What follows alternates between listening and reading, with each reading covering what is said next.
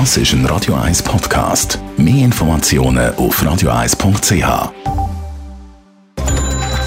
Netto. Das Radio 1 Wirtschaftsmagazin für Konsumentinnen und Konsumenten wird Ihnen präsentiert von Blaser Greinicher. Wir beraten und unterstützen Sie bei der Bewertung und dem Verkauf von Ihrer Liegenschaft. blasergreinicher.ch Dave Burkhardt. Zürcher Privatbank Julius Baer hat sich in einem über zehnjährigen Rechtsstreit mit dem Liquidator von einer litauischen Gesellschaft einigen. Die Bank zahlt im Rahmen von einem Vergleich 105 Millionen Franken. Das teilt Baer heute Morgen mit. Der Vergleich ist ein wichtiger Schritt auf dem Weg zur Bereinigung von Altlasten und der kontinuierlichen Verbesserung vom Risikoprofil. Der Winterthurer Industriekonzern Sulzer schreibt seine Vermögenswerte zu Russland und zu Polen ab. Das nach dem Entscheid, aus dem russischen Markt auszusteigen und zu Polen Geschäfte zu schliessen. Die einmalige Abschreibung belaufen sich auf etwa 125 Millionen Franken, schreibt Sulzer in einer Mitteilung. Die Stadt Winterthur bezieht kein Gas mehr aus Russland. Seit dem 1. Juni käme alles Erdgas ausschließlich aus Norwegen, Holland und Großbritannien und nicht mehr aus Russland, schreibt die Stadt Winterthur in einer Mitteilung. Und das Biogas stammt mit Winterthur schon seit jeher nicht aus Russland.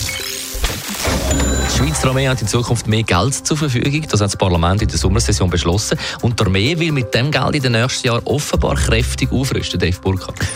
Parlament hat ja bewilligt, dass die jährlichen Ausgaben von der Schweizer Armee schrittweise angehoben werden sollen. Und zwar bis auf über 7 Milliarden Franken im Jahr 2030. Und der Blick, der weiss jetzt offenbar, wie das Geld dann soll investiert werden von der Armee. Er beruft sich da dabei auf ein internes Dokument aus dem Militärdepartement VBS. Dort drin sind für die nächsten zwei Jahre sauber aufgelistet, was dann soll alles angeschafft werden. Basieren soll die Liste auf Erkenntnis aus dem Ukraine-Krieg. Angeschafft werden sollen in den nächsten beiden Jahren unter anderem Lenkwaffen für das Flugabwehrsystem Patriot, Panzerfahrzeuge, Aufklärungsdrohnen oder auch Systeme für eine sichere Kommunikation. Kostenpunkt insgesamt in den nächsten beiden Jahren mehr als 1,7 Milliarden Franken. Und auch nach 2024 will die Schweizer Armee weiter aufrüsten. Ja, bis Ende 2027 sollen etwa 4,3 Milliarden Franken weiter in die Aufrüstung fließen. Insbesondere soll in die Überwachung und in die Verteidigung vom Luftraum investiert werden. Es sollen aber auch Fahrzeuge angeschafft und die elektronische Kriegsführung verbessert werden. Und dann gibt es offenbar auch noch eine grobe Investitionsplanung bis ins Jahr 2035. Dort geht es dann unter anderem auch um die Anschaffung von neuen Transporthelikoptern. Netto.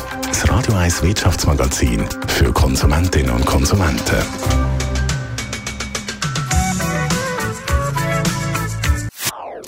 Das ist ein Radio 1 Podcast. Mehr Informationen auf radio1.ch.